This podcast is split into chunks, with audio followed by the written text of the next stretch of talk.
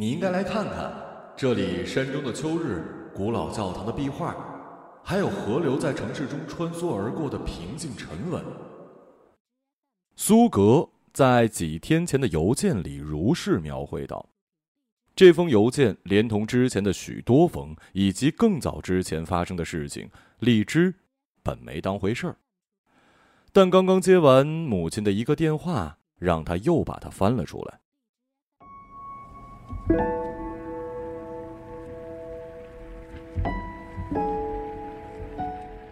这一天，屋外阳光明媚，荔枝坐在笔记本电脑前，却觉得全身冰凉，手臂的骨头像是灌了冰进去。这种感觉近来一直困扰着他，伴随着小腹隐隐的坠痛，他并不觉得自己的身体出了问题，只是一些胡思乱想的结果罢了。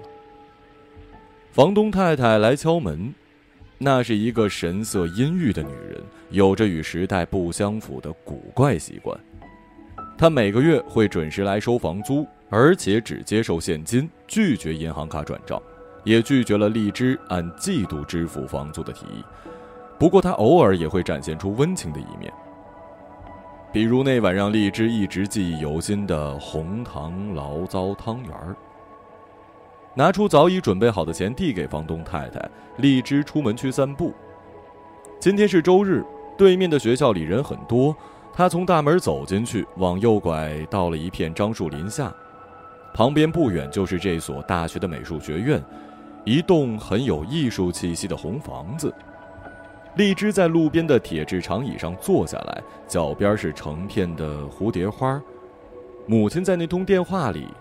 他试探的语气、狐疑的声调，都像是一团团灰色的云，在荔枝的脑海里盘旋不止。他想起几个月前的那天上午，自己就坐在这里，然后苏格走过来，问他知不知道一个展览的位置。荔枝想了想，给他指了指身后的红房子，他猜，那里应该就是他要找的地方。苏格道谢离开之后，荔枝又坐了一会儿，然后也起身朝红房子走去。他并不是想要去跟他相遇，就在他刚刚问路的一瞬间，他甚至连他的长相也没有看清楚。在这所大学里各处闲逛，这不过是他打发时间的一种方式而已。他算是重庆人，至少自己一直都是这样对人说的。但其实他的父亲是广东人。到重庆来做红酒生意时，结识了他的母亲。在荔枝五岁那年，外公外婆相继过世后，他的父母便决定回广州发展。荔枝在那边一直长到十八岁，高考完才回到重庆读大学。父母其实更希望荔枝留在广东，或者北京，或者上海。他表面上答应。填志愿的时候，却一意孤行，选择了重庆沙坪坝区的一所学校。四年之后，他就彻底的爱上了这座城市，再也不想回广东了。他认为熟悉的地方给人一种恐惧，家人密不透风的关心，朋友无休止的问候，潜意识里会让他想逃离。广州就是这样的地方，即便是留在重庆。毕业后，他也选择远离自己的母校，到遥远的城市北端去租房，尽量避免遇见熟人。住处紧邻的这所大学给了他合适的安慰，既提供了一种他所喜爱的充满活力的轻松氛围，而自己又不必完全置身其中，可以以一个旁观者的优雅姿态自由进出。红房子的大门进去是一条很空旷的通道。两旁立了许多雕塑和装置作品。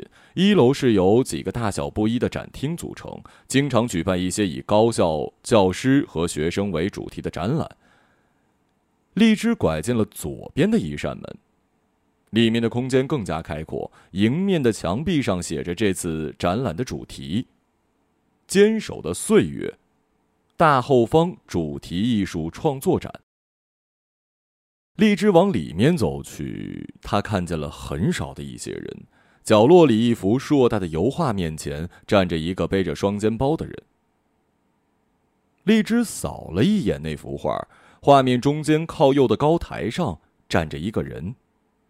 戴着一副圆框金丝边眼镜，正对着台下做振臂高呼状。画面左下方是无数攒动着的后脑勺。意识到有人在望自己，画前的人转过身来，他立马就认出了荔枝。你好，我叫苏格，谢谢你刚刚给我指路。他朝荔枝走了过来。我也不确定你是要来这里，还好没有跟你说错。荔枝尴尬一笑：“你喜欢看这些东西吗？”苏格指了指墙上正在展出的画我只是偶尔到学校里散步，打发时间而已。”你叫什么名字啊？荔枝。他没有说自己的姓，这是他一贯的回答方式。嗯，是那个壳如红增，膜如紫霄，瓤肉莹白如雪的荔枝吗？荔枝有些意外。中学语文课本上一篇说明文《荔枝图序》里面引用了这个句子。说明文在教学里只占很少的比重，老师一般是让学生自学，不会要求背诵。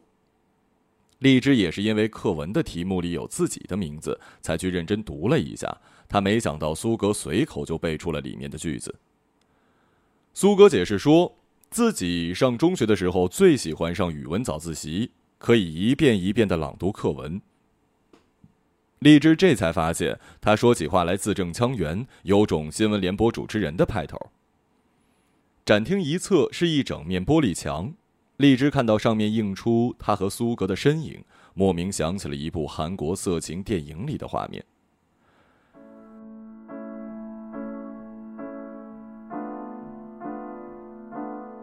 夏日午后，男女主角在一家书店偶遇之后，男主角尾随女主角到了一个展厅里面。看看四下无人，他们便靠在墙上，纠缠在了一起。时间已临近中午，苏格提议他们一起去找点东西吃。出来的太久，又在外面晒了一会儿太阳，荔枝嘴里早有些发干，正想找地方喝点什么。苏格的提议是一个合乎情理的试探，温和的像是一杯放凉至三十五度的白开水，正好浇在了荔枝空空荡荡的舌苔上。出校门右拐，沿着围墙走上大约五六百米，围墙往里凹陷进去的地方是这所大学著名的小吃街。荔枝带着苏格找到一个地方坐下来，周围全是青涩的面孔和肆无忌惮的说话声，让他有一种。重回大学时光的感觉。苏格说自己在杭州一所大学念美术专业，今年大四，刚刚做完毕业设计。他已经申请到了地中海沿岸一家大学读研究生，很快要离开。这次是还趁有时间到处走走，全当是毕业旅行了。吃完饭后，苏格抛出新的提议，让荔枝做向导，带他逛一逛重庆。因为这里的街道弯路和起伏太多了，他一不小心就会走错。这又是一个分寸拿捏的恰到好处的提议，荔枝没有拒绝，但其实他也知道，自己啊根本不算一个合格的向导。他们按照苏格来之前做好的攻略，去了朝天门和洪崖洞，这两个地方荔枝都是第一次来，除了地名听起来熟悉的仿佛就在楼下外。他所知道的并不比苏格多多少。在重庆读大学的这四年，他很少出去闲逛。他发现苏格说的没错，这座城市真的很容易让人迷路。那天晚上十点多钟的时候，他们从七星岗一家小酒馆出来，开始在街上漫无目的的游荡。很快就不知道自己身在何方了。果味酒余韵悠长。正好与路灯在夜空中朦胧相仿，他们没有多喝，李直却感觉自己有些醉了。每一条街都似曾相识，但又不敢确定名字和地方。他们本可以问人或者打个车也行，但他们没有。有那么一瞬间，荔枝脑海里产生了一个念头：也许沿着脚下的路一直向前走，就可以到达没有人认识的地方。在这样的夜晚，他们可以借由疲惫和迷路之名，在任何一家酒店门前停下脚步。荔枝并不想在外形上获得别人的认可，但今天是个例外。出门之前，他花了冗长的时间来试衣服，这一切繁琐的如同某种神秘的宗教仪式。他细细品味着每一套衣服上身时那微乎其微的差别。那一刻，他感觉自己的身体是神。那些由五颜六色布料拼接起来的衣服，是来自世俗的祭品，在身上短暂停留之后，就被弃之如敝履。神与造物等同，在接受与拒绝的往复试探之间，神总是选择最好的。那是一条红色的连衣裙，他记得有人告诉过他，今天这样的场合应该尽量穿得宽松一点。房东太太正在接待一群从区县赶来参加体育考试的学生，他越过一颗颗脑袋望向荔枝，脸上的表情大为不解。荔枝早已料到，这是需要巨大勇气的时刻，但仍在走上大马路的时候显得信心不足。他想起小学五年级的时候自己参加儿童节演出的情景。那时候需要在教室换好演出服装，然后穿过一个操场。去到学校礼堂后台候场，他们排练的是兔子舞，每个人头上戴了两个耳朵的发箍，穿着粉红色的裙子，后面还拖着一条毛茸茸的尾巴。没有演出任务的同学已经提前到礼堂里坐定，操场上空无一人。但荔枝穿过操场的时候还是十分紧张，感觉像有许多双眼睛在看着自己。他一紧张就会想小便，小腹的充溢感直到演出结束也没有消退。今天，这样的感觉再次袭来，而且更加强烈。双腿向前迈出的时候，有一股强大的力量在他的大腿根部集结，想要冲破他辛苦设育的防线。这算是开始还是结束呢？他徒劳的问自己。两天前在医院的时候，荔枝以为医生会问他很多。那是一家小医院，但是里面门庭若市，排队等待的人坐满了走廊。他看见排在自己前面的人一个个推门进去，脸上表情凝重，像是要去聆听命运最终的审判。荔枝戴上耳机，里面传来一首摇篮曲的声音，轻柔纯净。闭上眼睛就可以隔绝眼前的世界。轮到他的时候，一切却比想象中要简单。医生只是机械的问了几个问题，并没有让他太难为情，然后便让他去抽血、化验，做一些其他的检查。结果早已注定，在他之前看到那条红杠的时候就已经注定了。他并不期望有任何改变。做完检查回来，医生看到手中的单子，又抬眼看了看他。荔枝抢先说出了自己的决定。医生听了，先是一愣，然后便熟练的写了药方，让他拿回去吃两天。他说周末会在另外一家私人诊所，让荔枝到时候去找他。那是临近郊区的一处高档小区，医生说私人诊所位于其中一栋楼的十三楼。他到达的时候已经是十点钟了。正好是之前约定的时间。他向前台的护士报了姓名，护士就领着他朝两扇紧闭的大门走去。接下来的一切，如同发生在梦中，仿佛在这个陌生空间里行走的并不是他本人，而是存在于另外一个平行宇宙中的他。他从护士手中领了一个小瓶。三颗白色的药片静静地躺在里面，像三道白色的催命符。他喝了下去。药片很快在胃液中分解，一切都会变得不可挽回。这是他的决定，也无需挽回。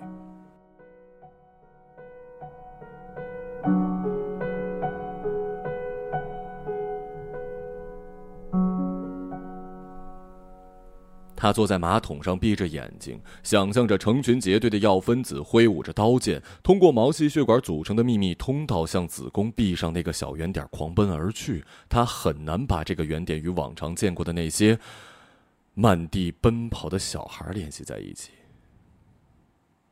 两者之间太过遥远，隔了太多未知的光阴，这样遥远的因果联系让他产生了一种荒诞的感觉。等待远比想象中漫长。荔枝一次次尝试紧绷神经，以迎接痛感的到来，因此变得疲惫不堪。他耐心耗尽，决定放松警惕。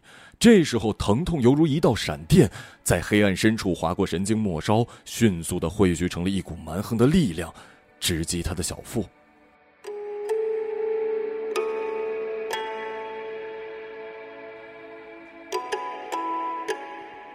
手机响了起来，显示屏上的那个名字让他感到一种莫大的讽刺。电话那头是二十多年前给他生命的人，而现在自己却在亲手扼杀另一个生命。他咧开嘴笑了。第一次，他们以两位母亲的身份进行对话。你在干什么呢？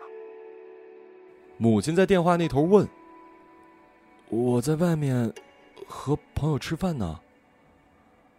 荔枝早已想好应对之词，他永远也不会告诉母亲真相，这只会让他在催促自己回广东这件事情上变本加厉。下个月是你爸爸生日，有时间回来吗？再看吧，现在还不知道。五十岁了，是大事。这时候，茶杯在地上摔碎的声音从电话里传来，一个声音怒吼。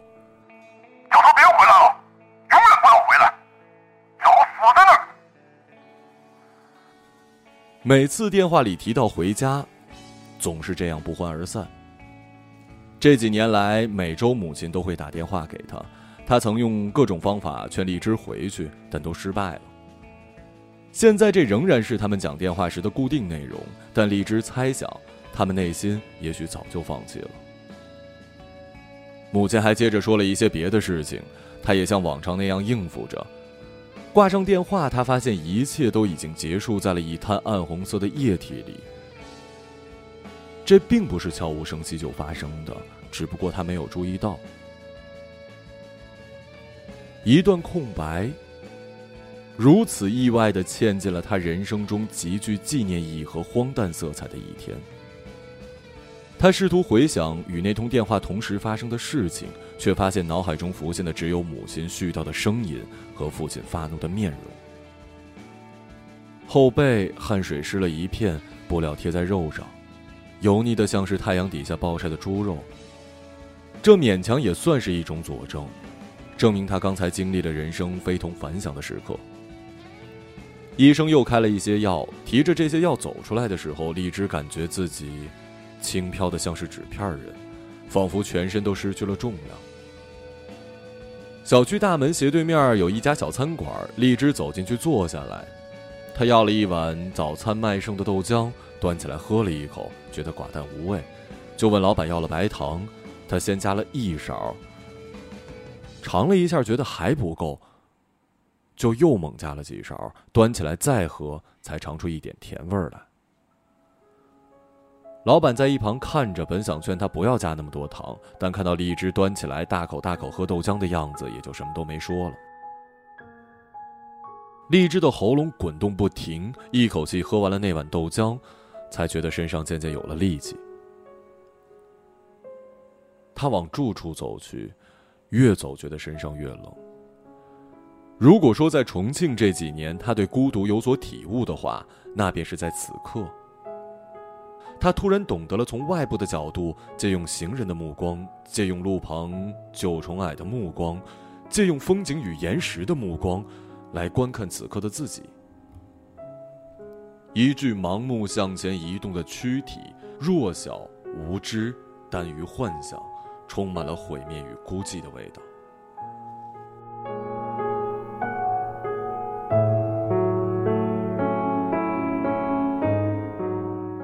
母亲的电话又打了进来，荔枝任由铃声响着，既没有按接听键，也没有按挂断键。打一千遍、一万遍又能怎么样？能聊的就是这些话，再也不会有任何新鲜的东西了。铃声固执的响到最后一声才停下来，荔枝头都要听得快炸了。他拿起来安静的手机，翻开了通讯录，划到了一个号码上，然后拨过去。苏哥有些意外，没想到荔枝会突然给自己打电话。他并不是第一次与女孩发生这种短暂而迅速的关系。事后，大家都心照不宣地保持静默，将各自的联系方式当做角落里的一件器物，不必浮世回尘，也懒得移动位置，等他自己在遗忘中消失踪影即可。荔枝早已计划好，这只是一次例行告知，并不会掺杂任何意义上的诉求。他尽量简短的。讲述了自己是如何发现例假没有按时来和试纸上那条红杠跳出来的糟糕心情。苏格在电话那头始终没说话，如果不是听筒里不时传来欢呼和嬉闹的声音，荔枝会以为他已经挂断了。别担心，我已经处理好了一切，就是跟你说一声。荔枝想，他可能在电话那头已经吓傻了。男人这种动物。总是容易在关键时刻陷入一种功利的算计之中，并因此变得犹豫不决和胆小怕事。我在拍毕业照呢，要不我晚点打给你吧。苏格说完就挂断了电话。荔枝想，这大概是他们之间最后一次对话吧。苏格做出的选择不过是切合了人性中惯用的退缩和闪躲的一部分东西，在这件事情上。看起来谁也不应该受到责备。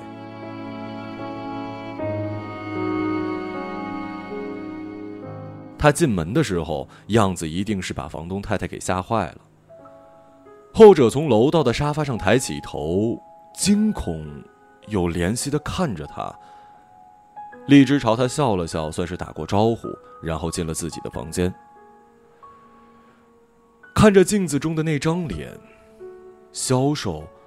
苍白无血，荔枝这才明白，房东太太刚才的表情并无任何夸张的成分。她也被镜中自己的样子给吓到了，甚至一度担心自己会就此死去。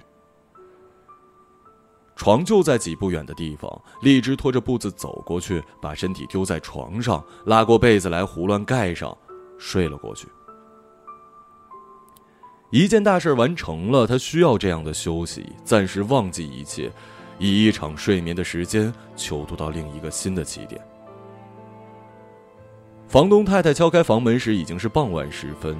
荔枝没想到自己睡了这么久。那个老妇人一改往日的冷漠，端着一碗红糖醪糟汤圆站在门外，说自己的儿子今天回家来，想吃这个，煮好了也顺便给荔枝送来一碗。荔枝赶快道了谢，双手把碗接了过来。碗很烫，他捧住的时候觉得心头一热。也许房东太太是真怕自己死在屋里，影响他以后的生意吧，所以借送汤圆的机会来确认一下。又或者他已经猜出了事情的真相，在女人固有的天性指引下过来关心自己一下。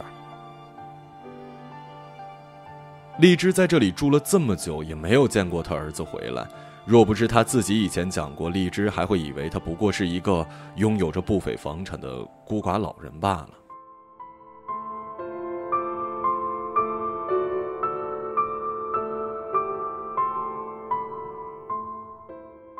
吃汤圆的时候，荔枝才看见苏格发来的一条短信，很长，有一两百字。他先是略带责备，他说：“发生这么大的事儿，为什么不提前跟他讲？”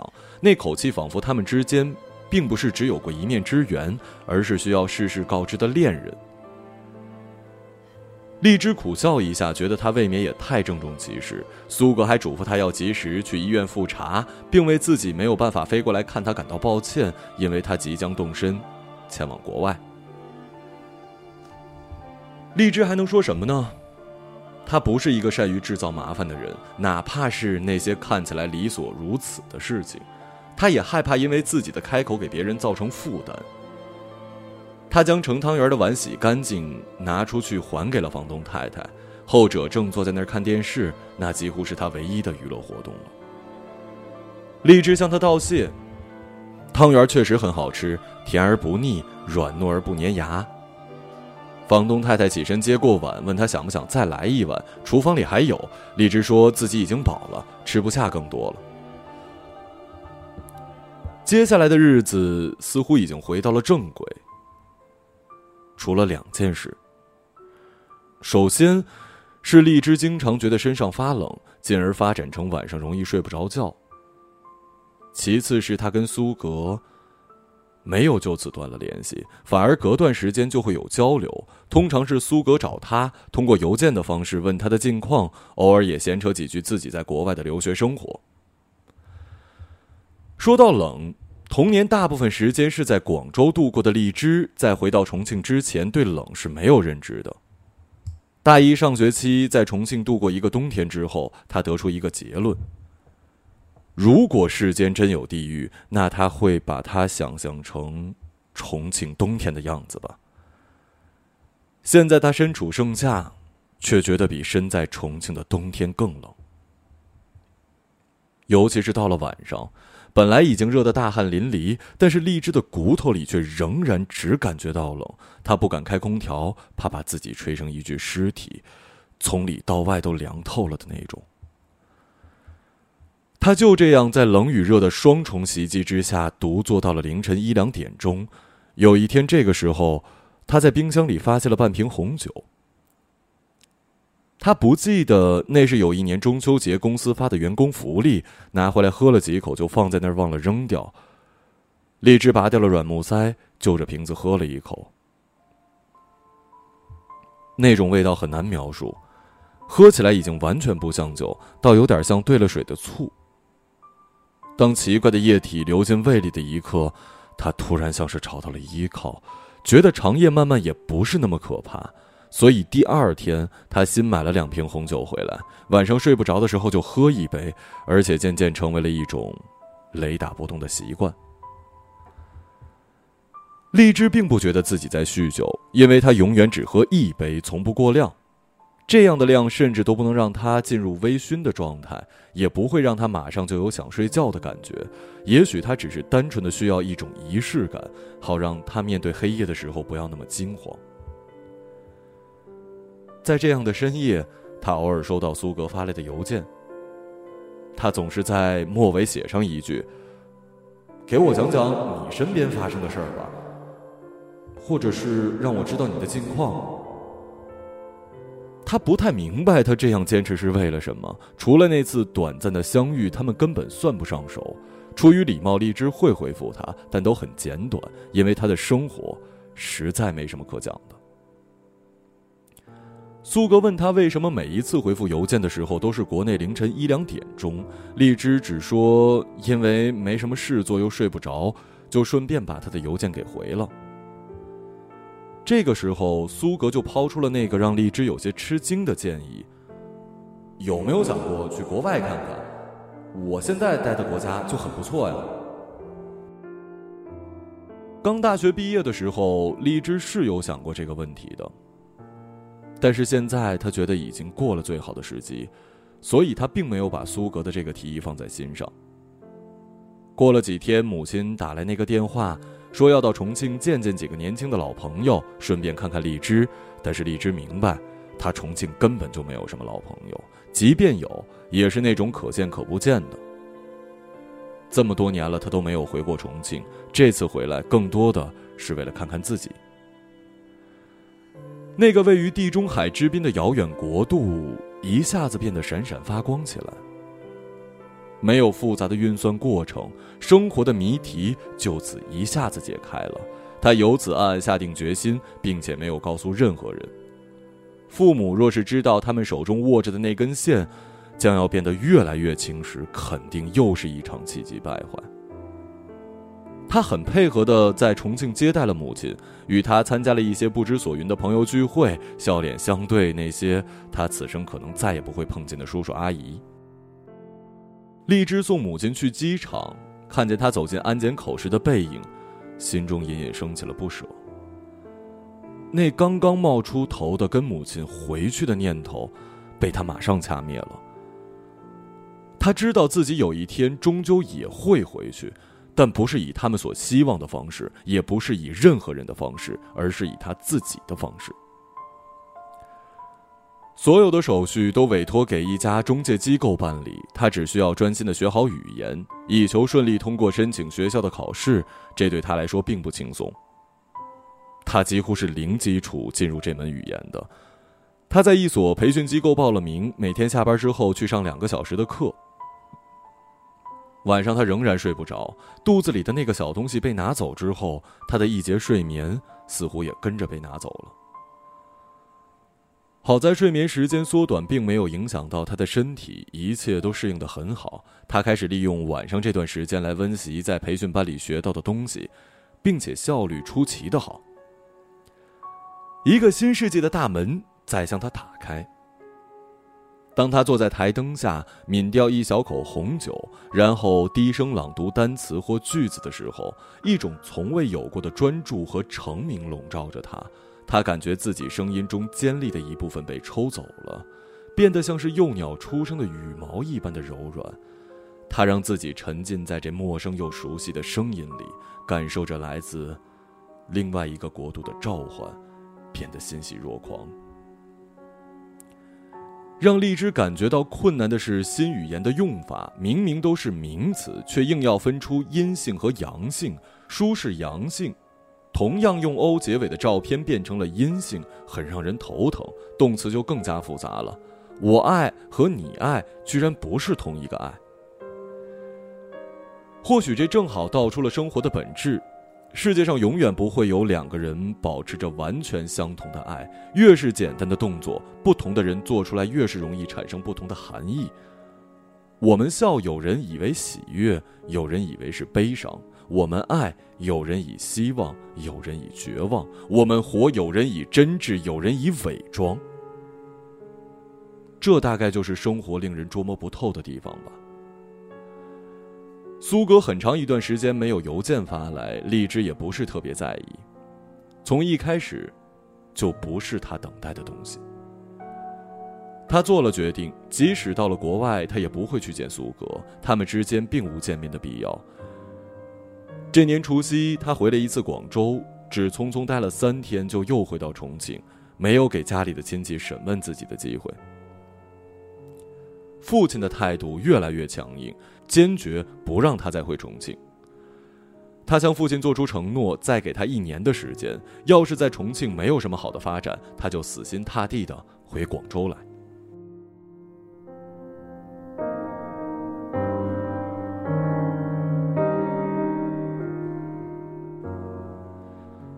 飞机再一次降落在江北机场，他走出航站楼，看着停在路边的一长串出租车的黄色车顶，心里长出了一口气。一个大龄单身女青年，每次回家过节都像是在历劫，所幸还能劫后余生。重新回到重庆以后，时间似乎被调快了，很快就到了该出发的时候，一切都很平静。他并没有在这座城市真正的扎根下来，所以没有太多关系需要切割，也没有太多道别需要被导演。因为他去意坚决，公司并没有太多挽留，辞职相对比较简单，按部就班的走完程序就行了。唯有这几年的时光，才是他真正需要打包的。他去了一次南山，那天刚好下雨。他在山上找了一处视野开阔的地方站定，居高临下看了看雨雾笼罩中的重庆城，觉得这座城市像是生在他的梦中一般。红房子里的展厅也应该再去转转。这次比较匆忙，下午快六点的时候他才走进去，里面只有靠右的第二个厅是开着的。正在举办一场全国研究生优秀油画作品展。荔枝只是草草的转了一圈，准备离开的时候，被门口右边的一幅作品给吸引了。画作下方的白色标签上打着苏格的名字，学校一栏写的是位于北京的一所大学。此情此景，他只觉得很可笑。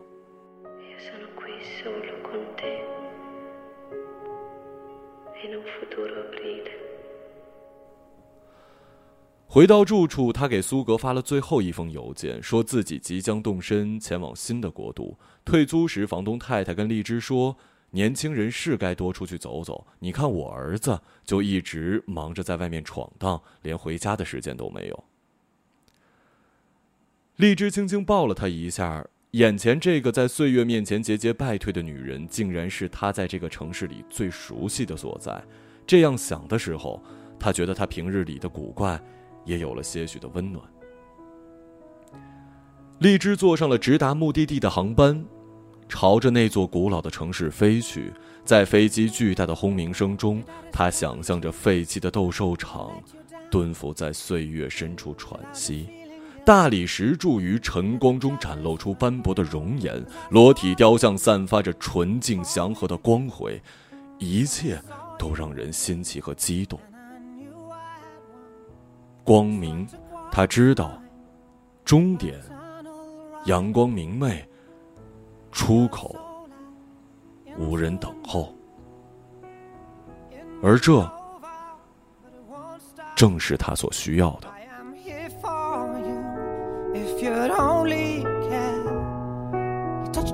heart, you touched my soul, you changed my life and all my goals. And love is blind, and that I knew.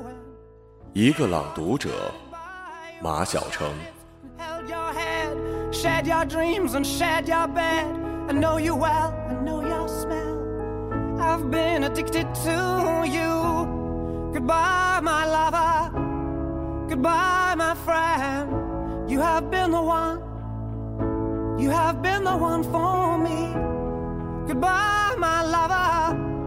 Goodbye, my friend. You have been the one, you have been the one for me.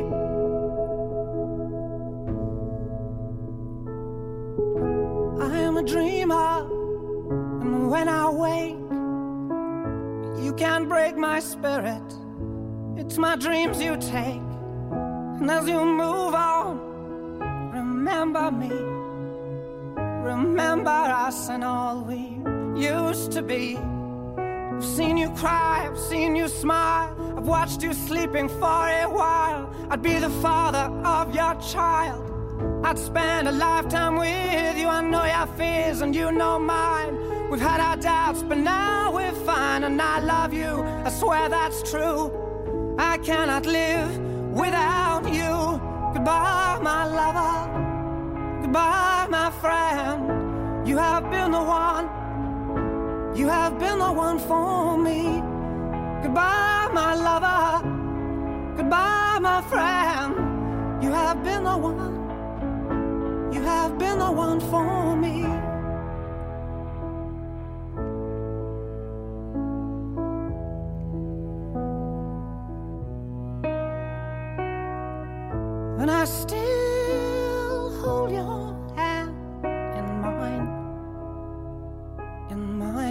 Asleep.